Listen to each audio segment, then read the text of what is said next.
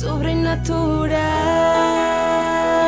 SOS, donde lo sobrenatural es natural.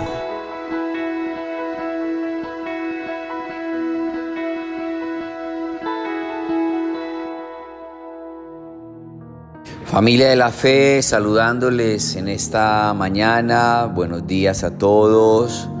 Una bendición poder compartir contigo. Espero estén bien. Bueno, seguimos adelante con este año. Seguimos creyendo en las promesas de Dios. Quiero decirte que aunque tú no veas a Dios actuando, no quiere decir que no esté pasando algo. Si tú te mantienes creyendo, Dios se mantendrá actuando a tu favor. Y hay un momento, hay un momento familia, hay un momento donde tú puedes ya ver y cargar tu promesa como pasó con Sara, que no podía tener hijos, pero hubo un momento, hubo un momento donde estaba cargando Isaac, que significa risa. Viene una risa para tu vida, viene un gozo para tu corazón, pero tú debes mantenerte creyendo para que Dios se mantenga actuando porque tú sabes que la fe sin obras es muerta. Es tan importante no perder la fe. Y también la palabra dice con la fe y la paciencia.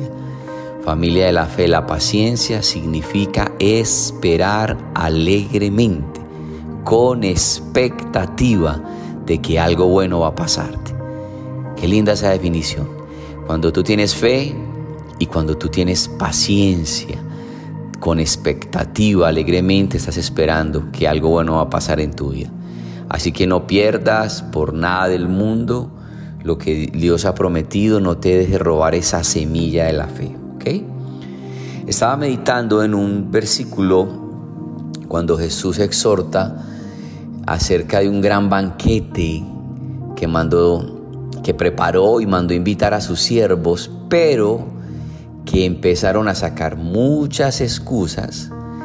Excusas para mí es una razón de mentiras para no hacer las cosas. Y empezó a invitarlos, pero los invitados empezaron a excusarse para no llegar a la fiesta que Dios había preparado.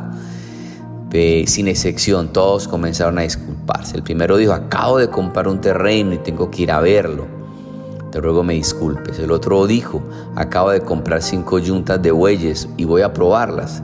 Te ruego me disculpes. Otro alegó, acabo de casarme y por eso no puedo ir. El siervo regresó y le informó a su señor todas estas excusas que habían sacado. Y él entonces dijo, sal deprisa por las plazas y los callejones del pueblo y trae a otros a los pobres, a los inválidos, a los cojos, a los ciegos. Trae a los que son más dignos de esta cena que yo he preparado. Ve por los caminos y las veredas y oblígalos a entrar a mi casa. Porque les digo que ninguno de aquellos invitados disfrutarán de mi banquete.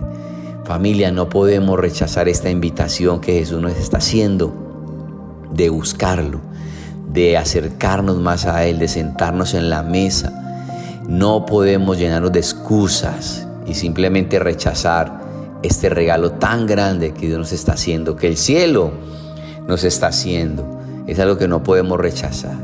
Porque Él aclara, si alguno viene a mí y nos, y nos sacrifica el amor a su padre y a su madre, esposa e hijos, hermanas y hermanas, y aún su propia vida, no puede ser mi discípulo. El que no carga su cruz y me sigue no puede ser mi discípulo. ¿Qué está diciendo? que no es que no podamos amar a nuestras familias, a nuestros hijos o cónyuges, está diciendo que en el primer lugar de tu corazón tiene que estar Dios. En el primer lugar de tu vida debe estar Jesús. Eso es lo que está queriendo decir allí. Es importante que ese, eso lo tengamos muy claro porque el versículo 33 dice, de la misma manera, cualquiera de ustedes que no renuncia a todos sus bienes no puede ser mi discípulo. ¿Qué está diciendo? ¿Que los bienes son malos? No, está diciendo que los bienes no pueden ocupar el primer lugar, porque ese lugar solo le corresponde a Dios. Y yo he visto a muchas personas llenarse de excusas para no buscar a Dios. Es que tengo mucho trabajo, es que estoy muy ocupado, es que la casa, es que los hijos y empiezan a sacar a Dios de sus vidas porque le dan prioridad a otras cosas. Y a eso se refiere la, la escritura, a eso se refiere. Que esos que fueron invitados ya no son dignos de esta cena. Familia, por nada del mundo, las distracciones y los afanes y los placeres de este mundo te saquen de la, del propósito grande que Dios ha preparado para ti. El que se hace amigo del mundo se constituye enemigo de Dios. Así que yo oro para que tú tengas prioridades claras y en el primer lugar debe estar Dios en tu vida siempre. Porque si lo tienes a Él en primer lugar, las demás cosas caen en su lugar, caen en su momento. Cuando tienes a Dios en el primer lugar de tu corazón. Amén familia. Oro para que tú tengas claridad de cuáles son tus prioridades y que nunca las excusas eh, salgan a flote en tu corazón. Cuando Dios recrimina a la iglesia en Apocalipsis dice, tengo contra ti que has dejado el primer amor. Tengo contra ti que has dejado el primer amor. Ese era el problema de esta iglesia que estaba en tantas actividades que se había olvidado de Dios en su vida. Y oro para que tú tengas claro cuáles son tus prioridades y puedas caminar tras las promesas que Dios te ha hecho, colocándolo a Él en primer lugar. Amén familia, un gusto saludarte, soy el pastor Carlos Bermúdez, todos los días contigo. Bendiciones, coloca a Dios en el primer lugar de tu corazón. Deleítate en Él y Él va a conceder las peticiones de tu corazón. Un gusto, bendiciones a todos, bendiciones. Sobrenatural.